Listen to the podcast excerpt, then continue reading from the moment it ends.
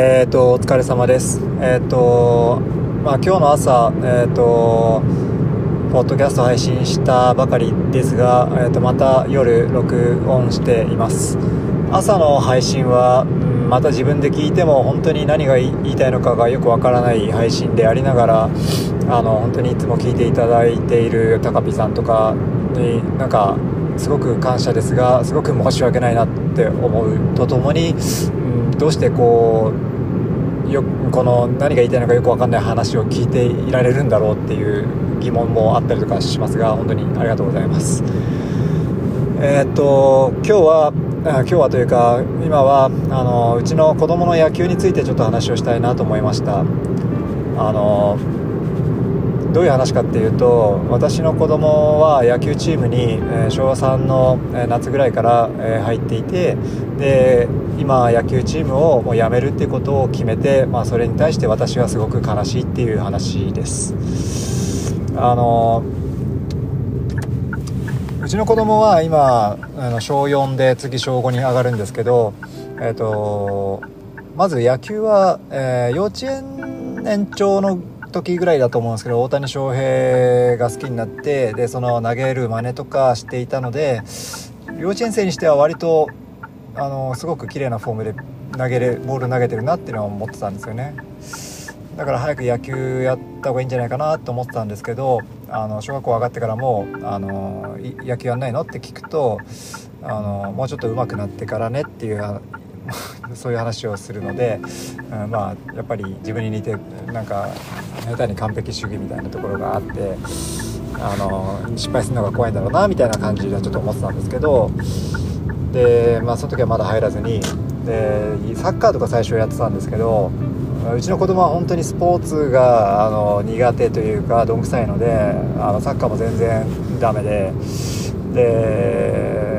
まあ、途中で野球のなんか、えー、と1週間に1回1時間ぐらいの野球教室みたいなのが平日やってたみたいなんですけど、まあ、自分はあの会社だったんであの見に行けなかったんで、まあ、ちょっとよく分かってないんですけどで3年生の夏ぐらいの時にあの土日祝日あの本格的にやってる野球チームに、えー、入ることになりました。あのー、まああの低学年チームと高学年チームって分かれてるんですけど低学年チームにまず最初入ってで4年生の夏ぐらいまでは低学年チームでした。で低学年は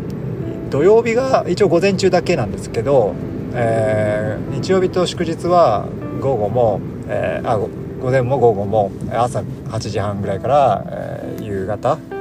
えー、夕方4時ぐらいかなまでやってるんですよね。でまあそういうチームに入って最初なかなかこう溶け込めないっていうかあの、まあ、仮入部っていうか体験入部の時も、学校まで行ってなかなかこうグラウンドまで入れ行けないとかねそういうぐずる時が結構あったんですけど、まあ、徐々に徐々にちょっと慣れていって、えー、と入れるようになったと。で低学年の時、まあ、最初入ってからも、あのー、やっぱり野球って声出さなきゃいけないんですよね。あの守ってる時とか「来い」とか。でうちは3年生で入ったけど、まあ、2年生でもすごい上手い子とかいたりとかしてでその子たちからあの「お前声出てないぞ」ってすごく言われたりとかしてたんですよね。でそれはもうしょうがないよなって思まあ個人あの親的にも思ってたんですけどやっぱ子供的にもちょっとそれがすごくあのショックだったりして家に帰ってきてから泣いたりとかそんなことがあったりとかしたんですけど結果的にはあの低学年チームでもあの最終的には外野センター守らせてもらってる時にあの誰よりも声出てるんじゃないかって思うぐらい「来い!」っていう声があの外野から聞こえてくるようになってですねまあ、そういう姿を見てると本当に成長したなっていうのを思ったりとかしてあのすごく嬉しかったなと思っています。あと低学年チームの時からの途中からですねちょっとピッチャーやってみるかって言われて投げさせてもらったんですよね。そしたらまああのもともと大谷の真似をして投げたり、まあ、私とキャッチボールをちょいちょいやってる時に投球練習とかをやっていたのでまあ、結構いい球投げてたんですよね。でそれで練習試合にもちょっと投げさせてもらったらものすごくあの他のあのなんていうんですかね、あの1番手とか2番手のピッチャーよりも制球力があるぐらいあのいいところにあの結構重い球がいったりしてたんですよね。それでなんかあのすげえいいなみたいな感じになって、まあ、それから3番手のピッチャーっていう感じの扱いでちょいちょい投げさせてもらってですごくあのいい投球してるなって親ながらに思っていて、まあ、それはだから早くうちの子供がそういう野球チームでピッチャーやらせてもらったらいいなって思ってたのでまあその何ていうんですかね、まあ、自分の、まあ、ちょっとした夢が叶ったこともあってちょっとそれは嬉しかったですね。子供があのマウンドに立って投げてる姿を見るのは自分もすごく嬉しかったしよくあんな制球力で投げれるなっていうのを本当に親ながらちょっと思っていました。ちょっと誇りには思ってるところはありましたね。で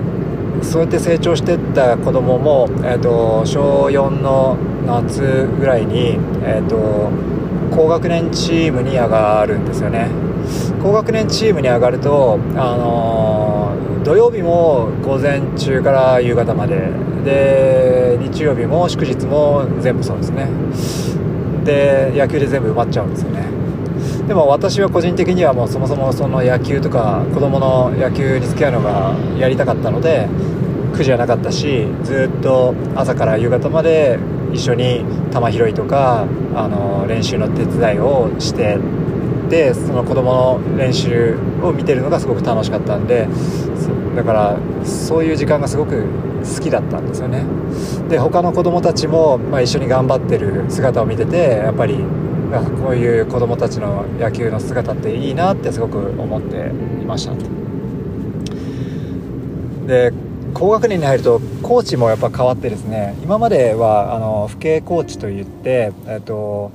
まあ、あのメンバーの、えっと、お父さんですねがあのコーチやってたんですけど高学年はもう専任のコーチの方がいてですね、えー、結構割と厳しめの指導をしていました。あの昔は本当にもっと厳しかったもう何て言うんですかね、まあ、昭和ながらのあの教え方だったらしいんですけどあの今はもうそんなことはないですね罵倒するとかそういうこともないですしないんだけどもちゃんとやっぱ規律を守ることをすごく重んじていてあの高学年の56年生に対してはものすごく厳しい言葉をかけたりとかもしてはいました。だけど、えーとまあそういう環境でもあのうちの子供ちょっとどうかなとは思ってたんだけど最初あのちゃんと、えー、チームに行っていて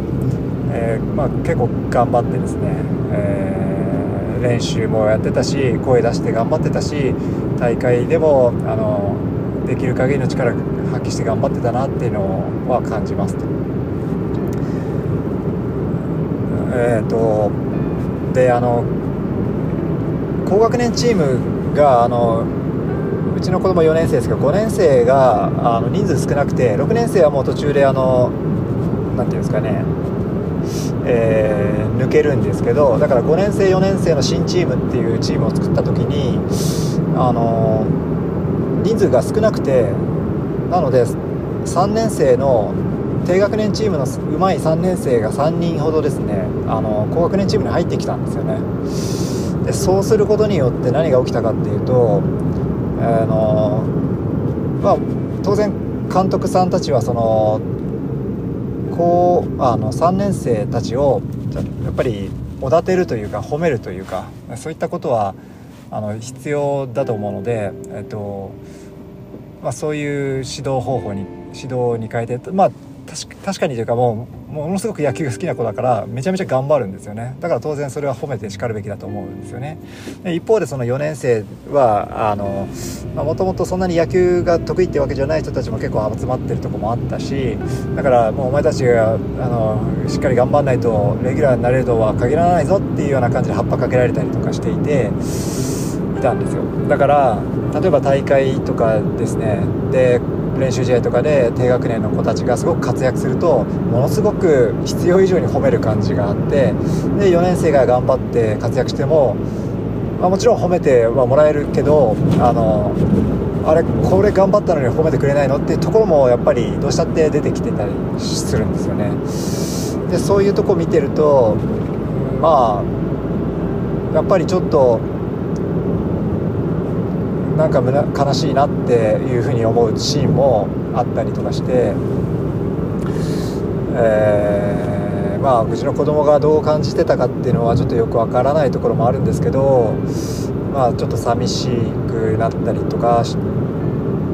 てはいましたね。でまあ実際子供もなんかちょっとえー、感じるところがあるのかなっていうコメントしてたりとかもしてたんで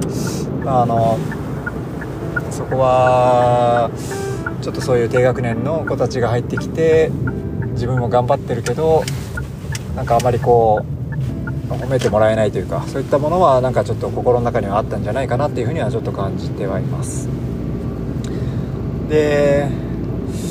あと、まあ、とはいえですねやっぱり出たらものすごく声出してたし本当に声出せない子だったんでそれが出せてるっていうのが本当にずっとですねもう試合に出ればそれでそれだけで私はもう本当感動していてあと試合じゃなくても試合終わった後とかあの学校の校庭に帰ってきてグラウンドをこうみんな、うん、結構走らされるんですよね。でうちの子供は本当に走るのも苦手であの特に持久走とか大嫌い大嫌いとか苦手でチームの中でも最下位かもうビリか2番目とかですね。でそんな感じなんだけどあの本当歩かずにゆっくりでも走って頑張ってたんですよね。結構もう晒し者じゃないですかある意味。なんかうちのね妻とかは本当になんかそれ見てるのがなんか虚しく虚しくっていうかなんかちょっとあの悲しくなるような感じもあったみたいですけどでもそれでもなんかあの諦めないでっていうか歩かないで走り続けてで、まあ、立ってるあの監督にみんなハイタッチしていくんですけど、まあ、そこで誰よりもこう元気にハイタッチして通っていくとかね、まあ、そういうことはちゃんとやっていたりとかする姿を見た時になんかすごい頑張ってるなって偉いなっていうのをあの親ながらずっと思っていましたと。なんかそうなんですよね。で低学年の子たちとのその競争というかそういったところでもねあの、まあ、もちろんみんな仲のいい子供たちなんであの、まあ、試合がな試合中じゃ、まあ、試合中も別に仲いいですけどあの仲いいんだけどなんかそういうところでえー、て言うんですかね、まあ、頑張って、まあ、すごくレフトフライとかはファインプレーで取ってたりとかして本当に今までできなかったことができるようになってきたりとかしてでですね。成長してるなっていうのを感じたんですけどなんか何がねあのちょっと嫌だったのか分かんないけどそんな感じでどんどんどんどんちょっと行くモチベーションが下がっていったところはあるのかなっていうふうにちょっと思います、まあ、とはまあたのまあいろいろねあのもうそもそもそんなに野球がもともと好きっていうほどでもなかった。もともと大谷は好きだったけど途中から別にそうでもなくなったし他の野球好きな子と比べたらまあある意味ちょっと行かなきゃいけないから行くし行ったらやることやるしっていう感じで言ってたんだけどまあそこからえっ、ー、とまあ、そこからですね、えー、と徐々になんか行くのが辛い気持ちが増してきたのかなっていうのはちょっと思います。でちょいちょいあの朝もう行きたくないっていうのを結構ぐずり始めて本当にもう着替えもしなくなったりとかするようになって、もうしょうがなくもう休ませたりとかっていうのを繰り返すようになってきてでそれにまああのうちの、ね、僕も妻も本当にあの何て言うんですかねそれを連れて行ったりとかなんとか連れて行こうとかしたりするのに疲れてきたところもあってですねありましたと。なんとかこう騙してあの学校の駐車場まで連れてったけどそこからもうちょっとグラウンドには行けなくなったりとかっていうのも何回かあって。うんまあそんな感じのがちょっと続いちゃった時にもうちょっと一旦休部させてもらうっていう話になって、えー、しばらく休部してたんです。まああの去年の年末ぐらいからですかね。でまあ年明けてからもあのぱ家族的にはもうちょっとこの状況で子供がほん、まあ、そもそもそんな行きたいと思ってない子供を無理に連れてくっていうのがどうなんだっていうところで、えーと、あるしあのうちの妻的にも、まあ、そんなところで無理くり連れてくのが本当にかわいそうだしその自分にもやっぱり精神的にも辛いっていうのもあったので。まあこれ続けられないっていう感じになってきて、まあ、辞めるっていう風に話に、まあ、なったんですけど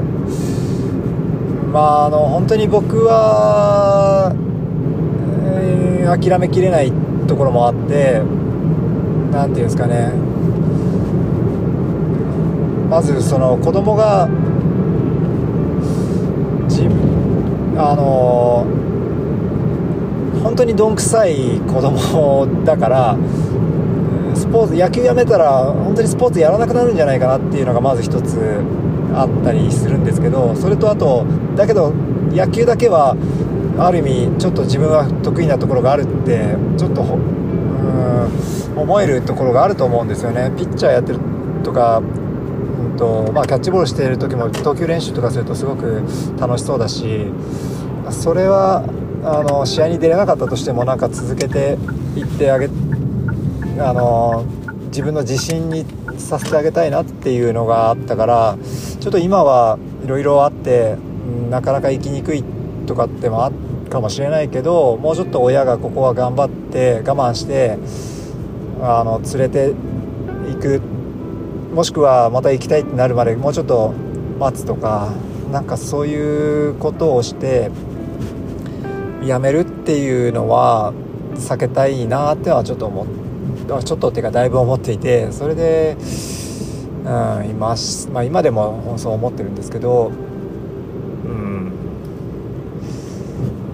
あとなんかやっぱりこのチームでねちょっと結構厳しい環境ではあるけど、まあ、そういうチームで頑張ったその、ね、2年間ぐらい頑張ってそちゃんと卒業式みたいなものを経験することによってやっぱり一つ頑張りきったっていうその経験をさせたいっていうのもあるしあったんですけどまあそれも諦めて諦めるしかないっていうね。うんだからもうでももうやめるしかないっていう結論に至った時に本当に悲しくなって本当にあの何て言うんですかねあの子供たちの中であの楽しそうにやってるとこもあるけどその本当にあのうちの子供があの声をちゃんと出して食らいついて頑張ってた姿っていうのが本当になんかそれが忘れられなくてずっと。こいつもそこまでできるようになるんだなっていうのがただただ嬉しかったっていうのがあって。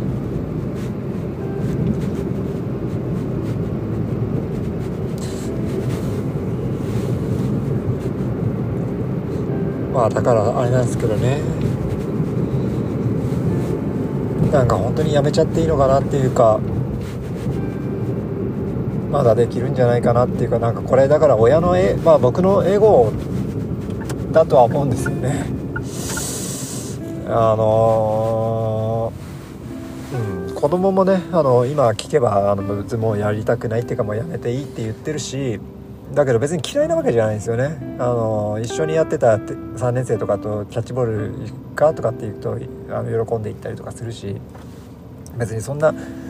高学年の練習がそこまで本当にコーチが言うことが嫌だとかそういうことを言ってたわけでもないんでまだ頑張れんじゃないかなって正直思うんだけど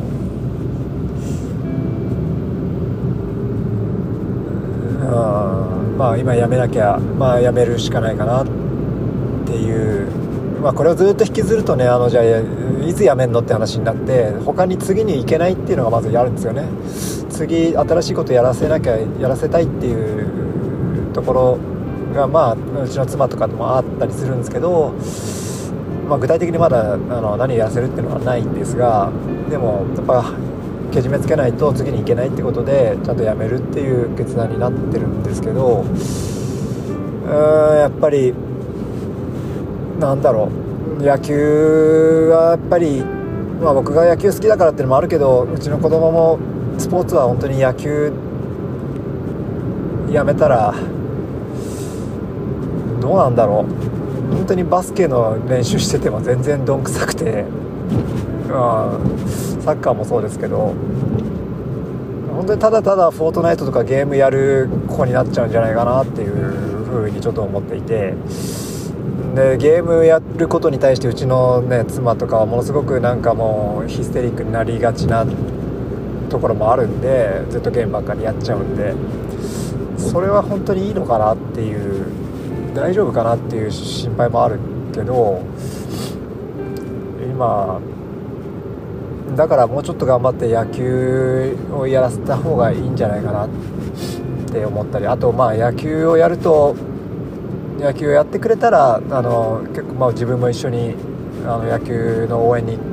とサポートに行くしうちの妻もまあ行くので、まあ、家族全員でこう野球を中心にあの一緒のことをあのする時間が増えてあの家族のコミュニケーションとしてもすごくいい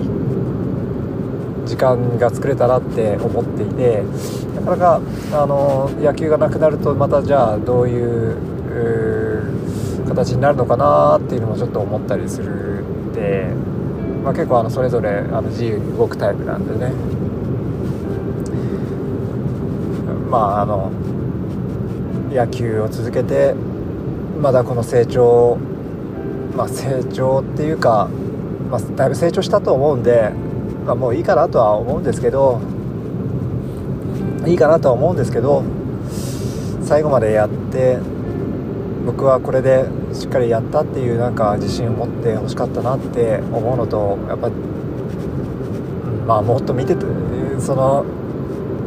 まあ自分の子供がそう頑張ってるところをもっと見たかったなっていう親のエゴですかね。親のエゴなのかなっていう感じでまあ要はちょっと悲しい限りですというとこです。あの、まあ、この話をちょっとあのその野球僕の野球関係者の方は、